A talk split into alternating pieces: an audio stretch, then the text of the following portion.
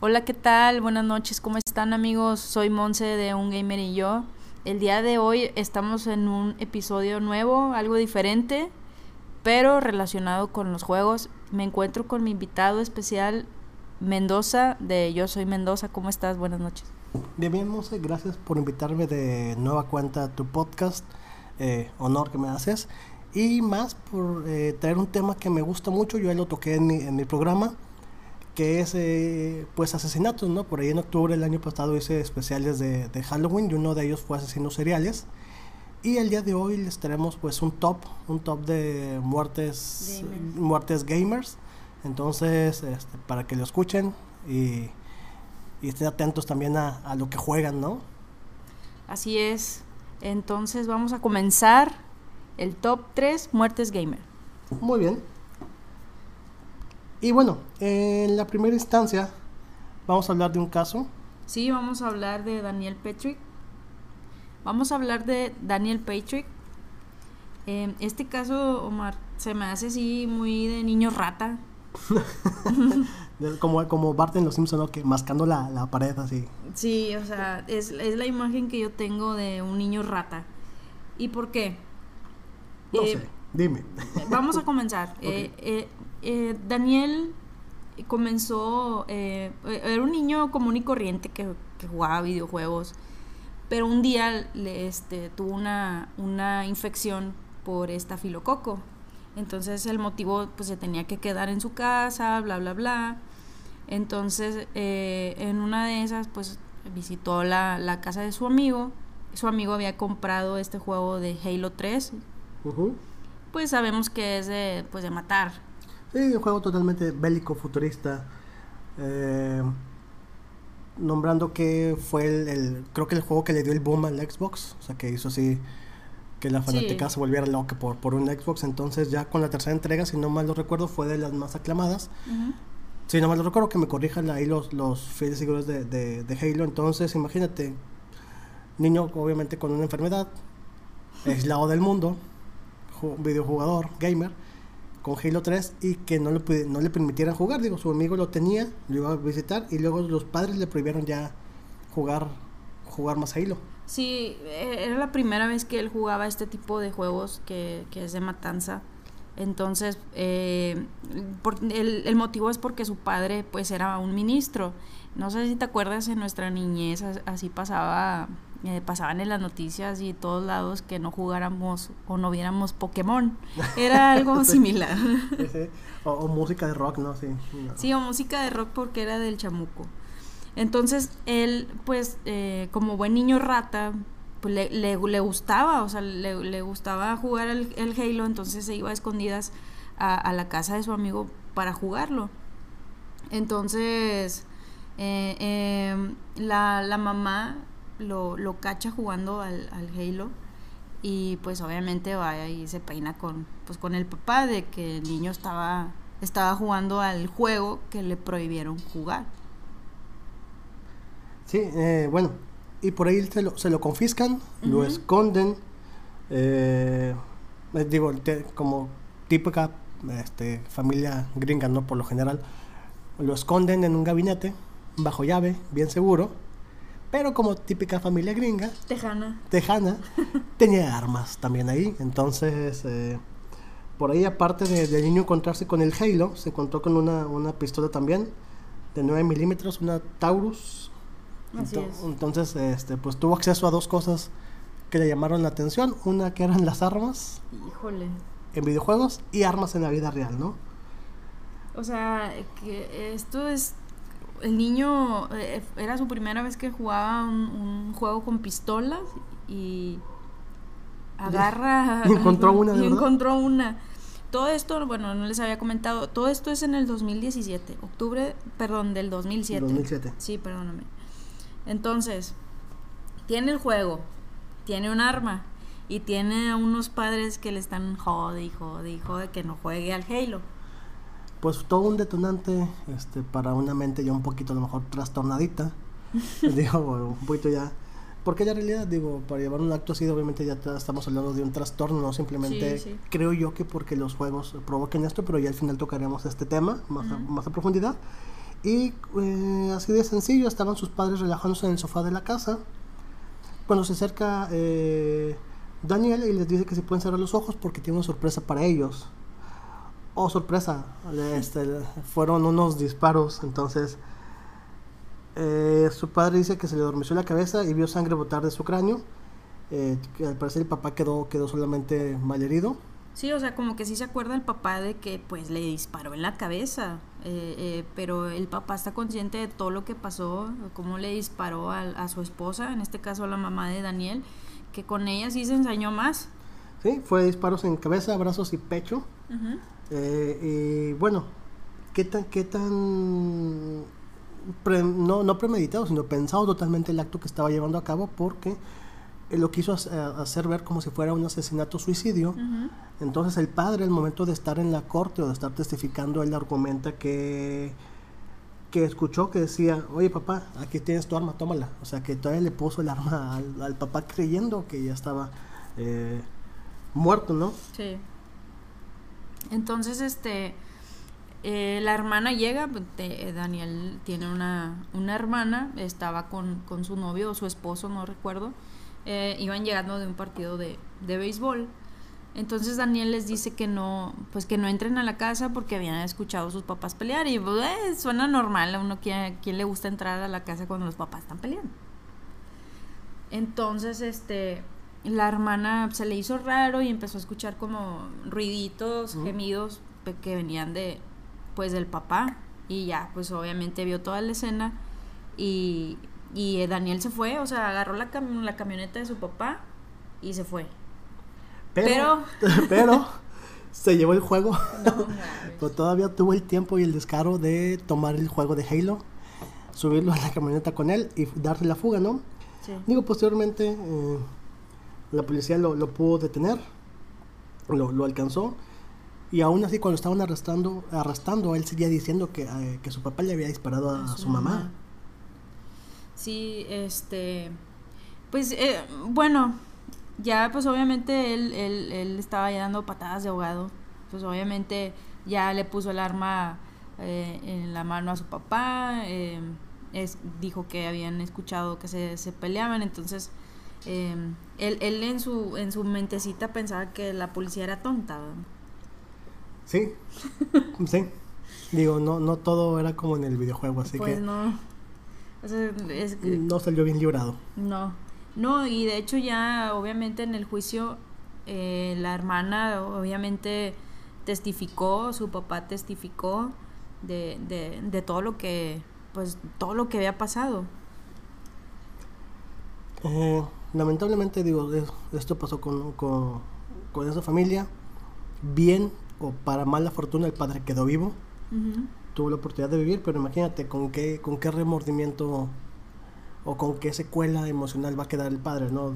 Su madre o su esposa, en este caso la esposa de, del señor asesinada, su hijo en la cárcel o posiblemente con, con, dando seguimiento psiquiátrico para, para la persona, tal cual como un asesino. Sí, y de hecho eh, no le dieron sentencia de muerte debido a que eh, en ese año no tengo aquí la, la, edad exacta, pero creo que todavía no tenía los, los 21, entonces no le pudieron dar este la sentencia de muerte, pero le dieron cadena perpetua y pues ahorita sigue encerrado. Tejanos y sus leyes este de, de sentencia de muerte todavía. Sí, todavía. Pero bueno, eh, también tenemos otro caso. El caso de... ¿Cuál? ¿Cómo se llama? ¿Show? Sean, Sean. Sean, Woolley. Ese es el caso. eh, bueno, aquí en lo que estuvimos haciendo la investigación, eh, Sean, ya un poco mayor, un chico ya, ya grande.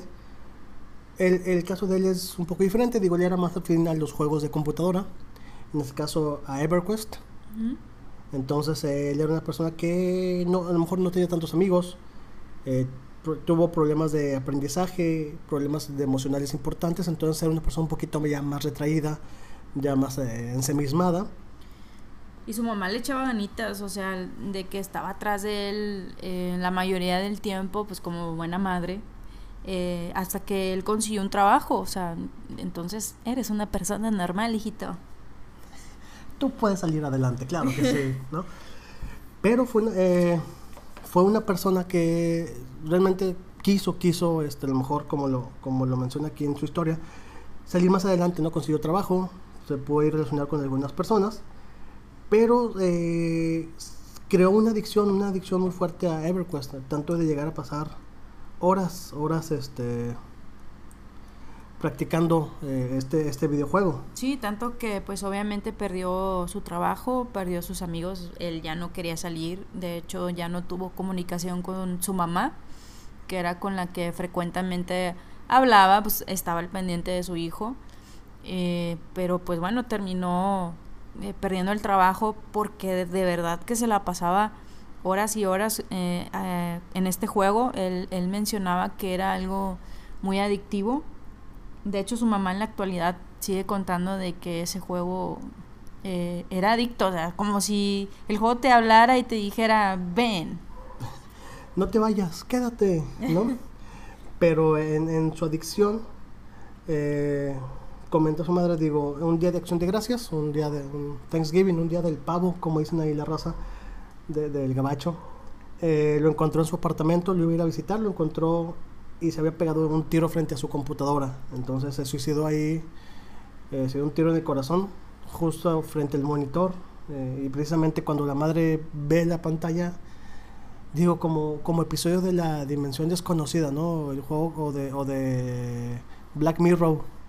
Digo, lo que estaba en la pantalla era el juego de EverQuest, ¿no? Y la madre decía que no podía evitarlo, que era que simplemente, bueno, él... él eh, eh, aparentemente se pegó el tiro por oh, una desilusión.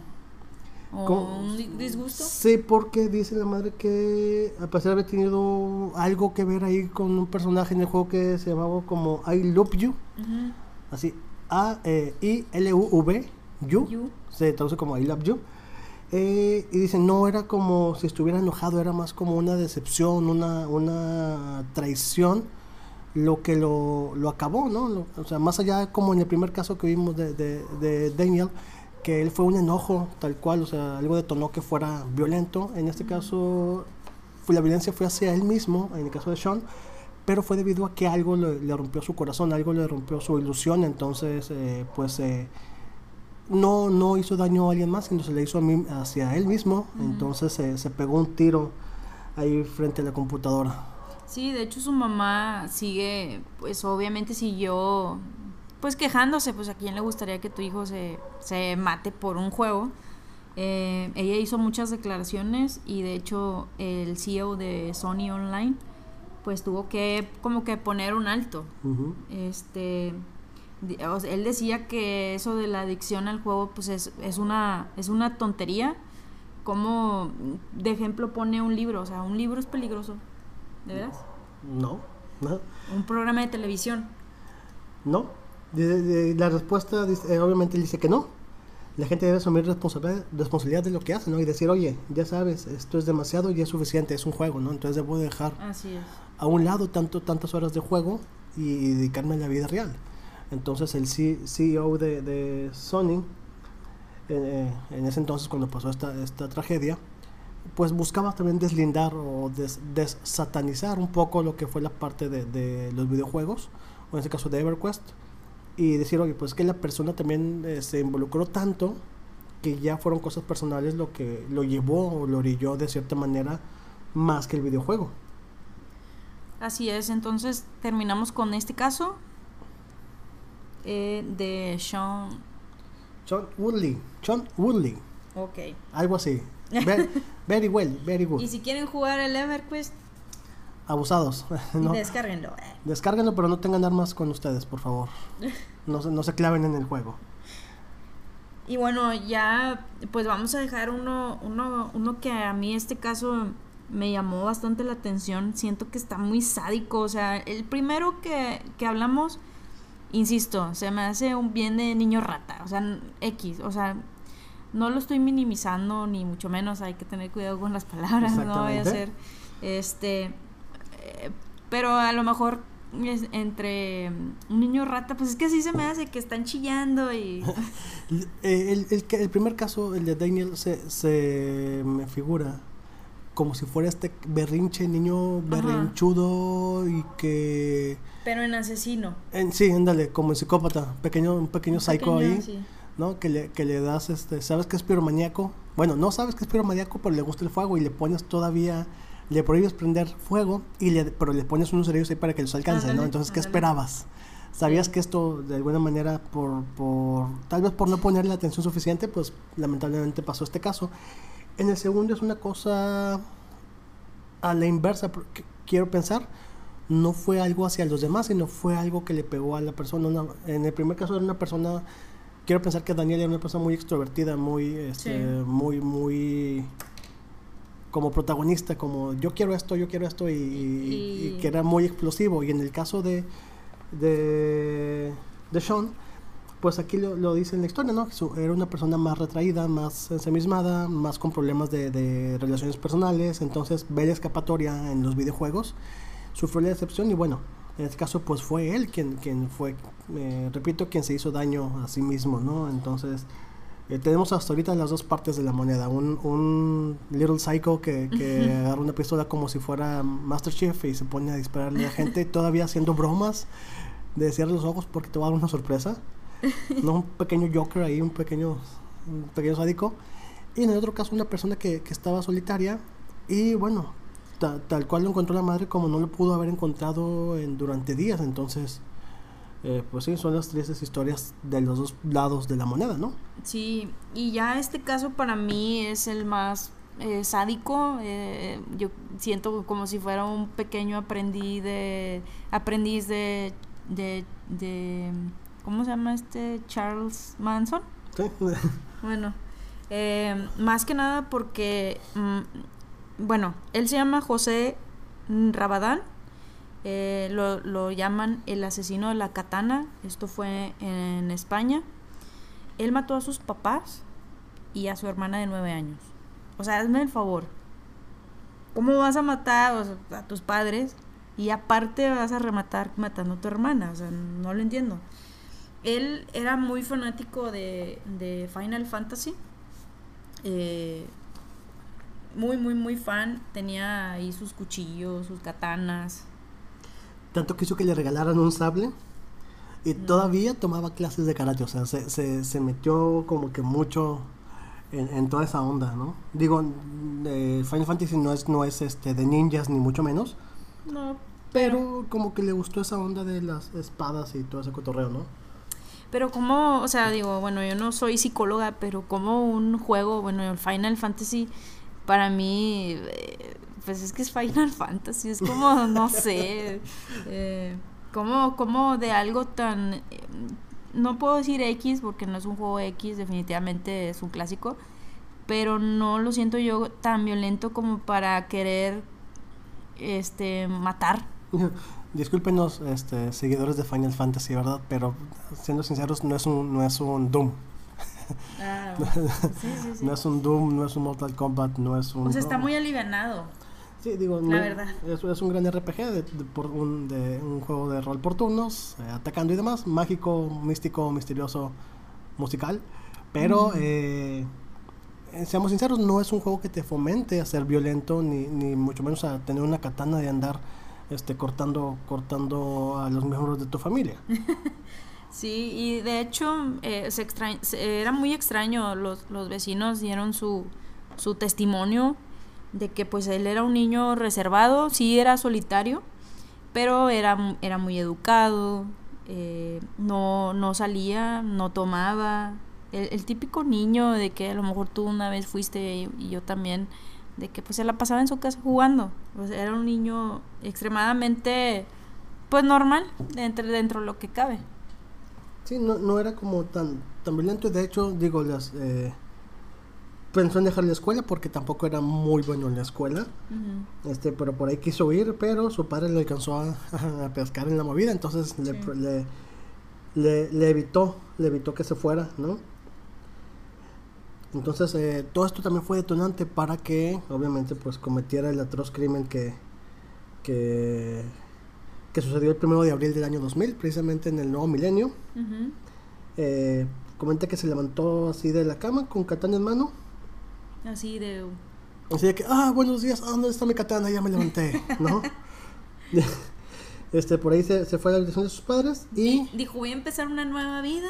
pues, de par- repartiendo sablazos, No, ¿no? manches. Entonces se levantó de la cama con su sable, con su katana en mano y fue directo a la habitación de sus padres y empezó ahí la, la, la carnicería, ¿no? Entonces, se- eh, según los registros de- del forense, fue esto entre las 6 y 8 de la mañana. Entonces, durante dos horas fue donde ocurrió toda esta escena de terror. Por ahí, entre, entre eh, los archivos, se comenta que el padre alcanzó, intentó defenderse de- de- del ataque. Ujú. Entonces, mm, obviamente por, por, eh, por inercia o por instinto, mete la mano para tratar de mitigar un poco el golpe que venía hacia él. Entonces, pues por ahí se le cercena. eh, tres, Tres dedos, dedos. tres dedos, le amputa tres dedos de, de, de la mano y pues un corte profundo sigue a la altura, de, a la altura del cuello. Entonces, eh, pues sí, fue... fue eh, O sea, de, de donde metió la mano, o sea, yo creo que iba al- para el cuello o algo así. Ahí le metió el... o Pues, sea, ahí entró el sable, ahí entró la katana. Ay, no. Y, y, o sea, le dio al cuello, me imagino que se desangró eh, entre muchos golpes en la cabeza. O sea, le arrancó, no sé si, bueno, le arrancó la cabeza porque se la hallaron en una Es que- bolseta. o sea, aparte del cuerpo le tenía 16, 17 golpes más o menos No a la manches. cabeza, o sea, fue directo a la cabeza y la encontraron en una bolsa de plástico. Entonces, eh, no solamente fue un, un, un apuñalamiento, un golpe de, de katana, sino fue un, fue ensañarse directamente sobre, sobre eh, su papá. Ujú. 16, 17 golpes directos a la cabeza y aparte, eh, pues obviamente cortar la cabeza. Digo, quienes sabrán de anatomía sabrán que no solamente se. Digo, tiene que estar muy afilada esa cosa y con mucha fuerza para poder cercenarla de un solo tajo. Y si no, pues tuvieron que haber sido varios, varios golpes, un par de golpes para poder cortarla y todavía meterla en No una bolsa. manches. Y, y se, y se rumora que la madre, bueno, el- el- en, el, en la parte forense, se, se dedica que la madre fue mientras dormía. O sea, ella no, no tuvo signos de resistencia, simplemente pues eh, la pescó dormida. Sí, no, no hay mucho dato de, de que encontraron con la mamá, o sea, simplemente de que pues no se resistió ni nada y pues a lo mejor le dio un cuchillazo y ya.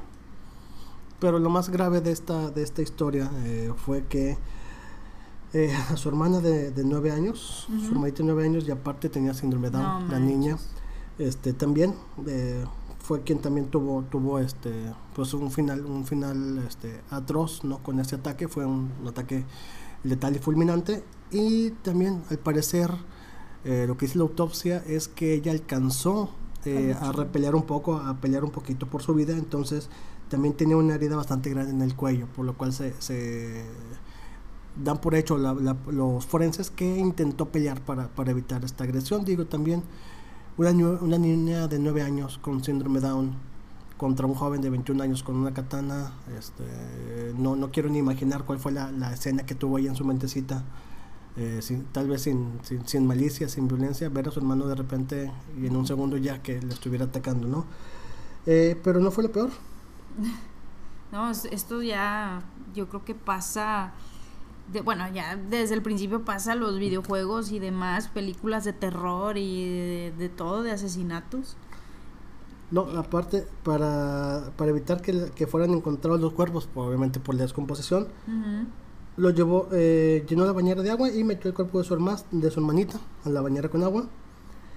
Eh, el padre pues lo dejó a un lado de la tina y la madre estuvo, pues lo encontraron mutilado, mutilado en la cama, ¿no?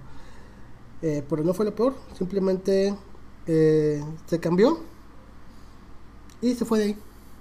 Dijo, ahí nos vemos, ya acabé. Adiós. Ahí nos vemos. Y salió de su casa y pues ahora sí se disponía a vivir su, su, su nueva vida, ¿no? Que es lo que, él, que lo que él buscaba y lo que él tanto había querido.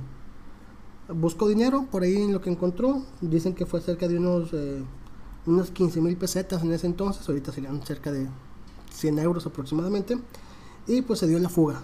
La fuga de... de Se fue para pues para Barcelona y este ahí vivía una pues una chica este de nombre Sonia, pues que con la que chateaba, o sea, chateaba a ver qué a ver qué rollo y pues, pues iba directo a, a buscarla, ¿no? Y a vivir con ella.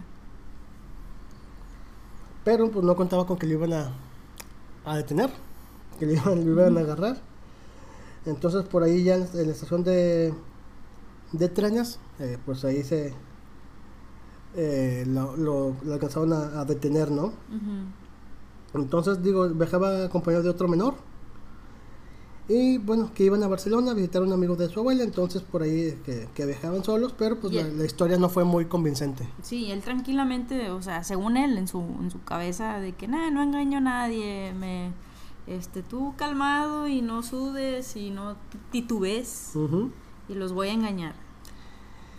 Y bueno, eh, dicen ahí, ¿no? En la, en- eh, ya en la, en la declaración, bueno, que, que lo vieron que se comportaba con naturalidad, frialdad y hasta, bueno, sereno y hasta con algo de frialdad, ¿no? Totalmente, pues un, eh, ya un, un poco de, de American Psycho por ahí, ¿no? Entonces, la frialdad de él hacia lo que había hecho sin remordimiento y seguir adelante.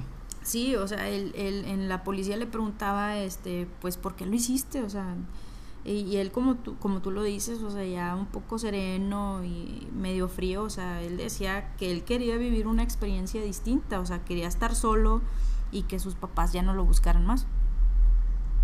Y dentro de, de la de la declaración que, le están, que él está haciendo, le preguntan obviamente por, por su hermanita, digo, porque, ok, la parte de los padres a lo mejor dicen, lo, puede- lo puedes entender, Sí. ya el coraje, lo que tú quieras, pero ¿por qué a su hermanita de nueve años? Y lo que él comenta dice, eh, qué iba a ser, qué iba a hacer ella sola en el mundo. Entonces, para evitar el sufrimiento eh, de estar ella sola de- con nueve años, sola, síndrome Down, pues mejor la mató. Así tal cual. Y de hecho, bueno, ya, ya después de, de, de toda esta declaración y todo, o sea, pues siguen cosas peores. Porque, pues obviamente le dieron una... La comparecencia fue corta, para empezar. Y, y el caso eh, no, no llegaron a ningún tipo de, pues de juicio ni sentencia.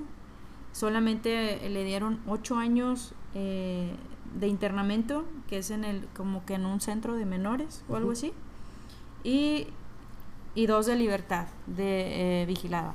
Sí, como una li- libertad eh, condicional, entonces tendría que tener agentes que lo estuvieran revisando, que estuvieran con él, pero eh, por ahí, esto fue en el, bueno, no tengo el año, pero por ahí del 2003 intentó fugarse, digo, tenía unas asociaciones eh, de terapia, entonces eh, por ahí se, se fugó, lo encontraron a- en unas horas, a, a cuestión de horas, lo, lo encontraron, lo volvieron a prender. Y lo que él dijo fue que para la próxima vez tendrían, tendrían que pegarle un par de tiros para poderlo, poderlo este, detener, ¿no? O sea, él ya estaba mentalizado que o me escapo y si me quieren detener me van a tener que disparar, ¿no? O sea, ya... O sea, de Ya. plano está loco. ¿sí? Y pues bueno, ya cumplió los siete, siete años, nueve meses y, y días eh, de que había cumplido, bueno, que había cometido este triple asesinato. Eh, después quedó en libertad, Omar. O sea, quedó en libertad en enero del 2008. De hecho, eh, por ahí eh, hay un documental, hay un documental por ahí que se llama Yo fui un asesino. Ahí si lo quieren buscar para que sepan un poquito más de esa historia, donde él comenta que, bueno, eh, que si le hubiera sabido las consecuencias que iba a tener todo esto, pues no, dice que no lo hubiera hecho. Pero eh, a este punto yo creo que las consecuencias hacia él, no tanto hacia su familia, ni mucho menos, sino meramente hablando en cuestión personal, ¿no? Eh, sí, y pues bueno, ahorita obviamente la sociedad, pues él, él lo está pagando actualmente. Eh, pues imagínate tener de vecino a un asesino. ¿sí? Dice, nunca, nunca sabes quién vive al lado, al lado tuyo, ¿no? Entonces, eh, pues bueno, ya viendo estos tres casos, eh, eh, ¿Qué piensas de los videojuegos? ahora, ahora díganos qué, qué tan inocente les parece este Call of Duty y, For- y Fortnite. Ay, no manches, son cosas. Eh, bueno, son, son de matar personas. bueno, ya no, de- después de ver a un, a un xenomorfo bailando muy alegremente ya perdí mi sentido de... El Gundam Style. ya perdí mi sentido de respeto hacia los aliens, pero bueno. Eh, gente, eh, ojalá les haya parecido interesante, ojalá les haya gustado el programa del día de hoy. Eh, hablamos un poquito de, de, cosas trágicas en parte de los videojuegos, digo, hemos hablado también de cosas divertidas. pero en esta ocasión nos tocó tocar un poquito la parte más profunda y oscura no tanto considero yo de los videojuegos, sino de lo que involucra o de lo que conlleva lamentablemente el estar tanto tiempo y obsesionado con un videojuego. Eh, por ahí eh, rondan en internet miles de, de videos donde niños rata eh, avientan el, teclado, rompen una televisión, rompen su consola, dañan cosas en la casa, ¿no?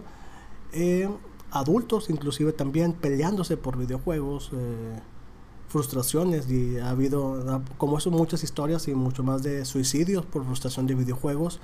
Entonces, eh, pienso yo que como, como videojugador debes saber hasta dónde es tu límite, hasta dónde puedes eh, soportar la frustración de un juego. Creo que la idea de, desde un principio de las grandes compañías o de los creadores nunca ha sido que te frustres, sino que te diviertas.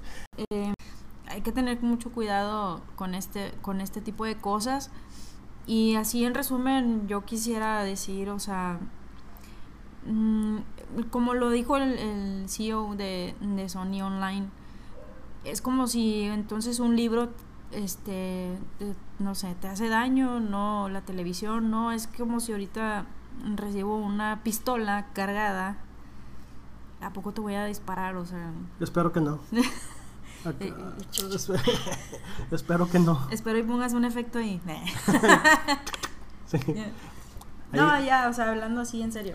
Sí, digo, eh, sí, casos trágicos, casos trágicos que envuelven en los videojuegos, como este va a haber muchos, muchos más. Obviamente todos conocemos alguna historia, eh, más, más allá de un creepypasta, más allá de, de una leyenda urbana hemos sabido muchos casos de videojuegos, por ahí la gente, eh, o en el caso de los de los matanzas de Columbine, se rumora también que ellos también eran muy afectos, a, muy afectos a videojuegos. Eh, también el de uh, Grand Theft Auto, también, no me acuerdo si fue el de la carrera o fue uno de los últimos que... que, el típico que está disparando en la escuela, ¿por qué? ¿Por qué? todos quieren salir de ahí y los encierran a disparos, pero bueno. Este, sí, lamentablemente ha habido casos en los que se relacionan los videojuegos y porque esta gente eh, dice que porque juegan eh, cierta, cierto, cierto videojuego, cierta plataforma, cierta consola, eh, por eso lo hacen, pero realmente estamos hablando ya de unas personas ya a lo mejor más trastornadas que simplemente lo utilizan como escapatoria o a lo mejor como un, un detonador, digo, no es justificante obviamente, pero es como, y volvemos al, al caso del CEO, que de alguna manera siendo políticamente correcto, tal vez él quiso también eh, desahogar, desahogar un poquito de la culpa Sony, obviamente. Defender su negocio. Sí, defender el billete, pero eh, decir esta parte de, ¿saben qué? Este, pues no son los videojuegos, la gente está enferma, ¿no? Bien lo dicen, las armas, eh, las armas no son malas, las malas son las, malas son las personas. Entonces, gente que juega, no sé, el campeón mundial de, Call of Duty, el campeón mundial de Street Fighter, no creo que ande por la vida repartiendo caratazos y aventando buckets, a, buckets, a buckets, a buckets, por la calle, ¿no? Entonces, eh, digo, esto, habla, esto va más allá y sería otro caso para otro, otro, otro programa a lo mejor, el analizar el perfil de estos asesinos. Sí. Y, y si les gustó este top, háganoslo saber en nuestras redes sociales. Yo soy Mendoza y un gamer y yo y podemos hacer otro top o, otro top 3, ¿qué te parece? Claro que sí, este, díganos en nuestras redes sociales. Eh, yo soy Mendoza Oficial, ahí en, Instagram y en Facebook. Ya vamos a estar un poquito más activos. También en, las de Monse. Un gamer y yo en Instagram.